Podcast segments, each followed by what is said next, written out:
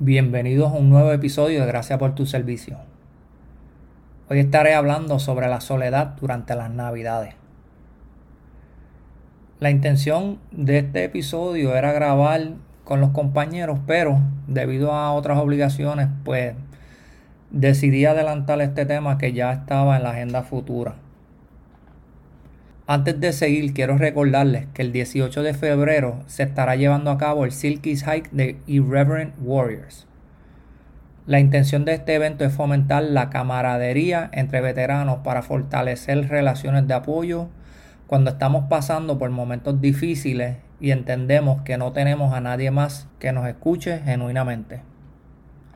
Dicho eso, si en algún momento has pasado las navidades solo, sabrás que es una experiencia que no se la deseas a nadie.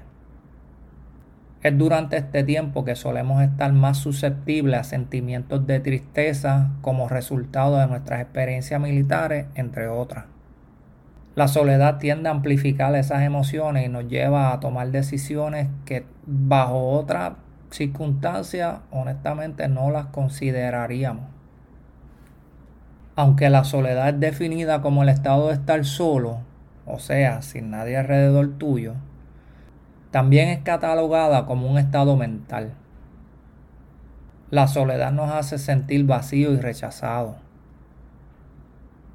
Hay estudios que sugieren que la soledad está asociada con el aislamiento social, la pobre destreza de socialización, introversión y depresión. O sea, que la soledad no tiene que ver necesariamente con estar sin compañía, sino cómo interactúas con las personas que tienes alrededor de ti. Por ejemplo, cuando yo empecé mi carrera militar, hubo más de un momento en que me sentí bien solo. Estaba lejos de mi familia, no conocía a nadie y hasta ese momento era mucho más introvertido de lo que soy ahora. Tampoco ayudaba el que estuve cuestionando si había tomado la decisión correcta de entrar al servicio militar. Un pensamiento que perduró por muchos años. Lo que me ayudó a manejar ese sentimiento de soledad fue las amistades que fui cultivando durante esa etapa inicial.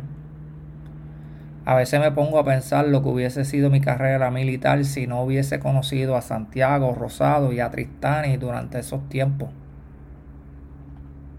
Como mencioné, una de las razones del por qué me sentí solo era porque era introvertido.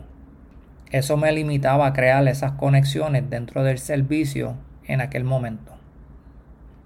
Otros factores que contribuyen al sentimiento de la soledad, especialmente para aquellos de nosotros que hemos servido, es el cambio constante. Lamentablemente en el servicio militar nos estamos moviendo de puesto a puesto y tenemos que empezar ese ciclo de conocer y confiar en los demás cada vez. Aunque el cambio en el servicio militar es evidente, obviamente lo sabemos, cambio el cambio. Esto nos puede afectar la habilidad de fortalecer la confianza en nosotros mismos. Aquellos que dudan de sí mismos a menudo creen que no se merecen la atención o la consideración de los demás lo que los puede llevar a ese estado de soledad. No obstante, la soledad puede ser sobrellevada. Por supuesto que como cualquier reto, esto va a requerir un esfuerzo por tu parte, pero a la larga se darán cuenta del impacto positivo que tendrán en sus vidas. Algo que me ha dado el servicio militar es la oportunidad de desarrollar esas relaciones saludables. He tenido el honor de haber cruzado caminos con otras personas durante mi trayecto y estoy sumamente agradecido por eso. Ellos saben que esto nunca va a cambiar y ellos saben quiénes son. Otra cosa que nos ayuda en nuestras carreras militares es sentirnos que somos parte de algo más grande que nosotros mismos. Por eso es que yo fomento los grupos de apoyo, al igual que aquellas organizaciones que le brindan la oportunidad de seguir aportando, como el DAB, la Legión Americana, el Wounded Warrior Project, The Mission Continues, Irreverent Warriors, entre otros.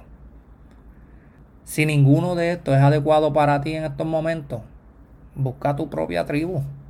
Estoy seguro que no eres la única persona que está buscando esas conexiones. Por último, habla con alguien en la cual confía. Si en estas navidades te sientes solo o sola, trata de conectar con alguien que sabe que siempre va a estar ahí para ti. Es bien importante que también conozcas los recursos que están disponibles. Si tienes un proveedor de salud mental, busca una cita. Si entiendes que requiere de un nivel más alto, pues llama a la línea de crisis utilizando el 988 o si no, pueden ir a la sala de emergencia más cercana. Lo importante es que sepa que hay recursos disponibles al igual que opciones.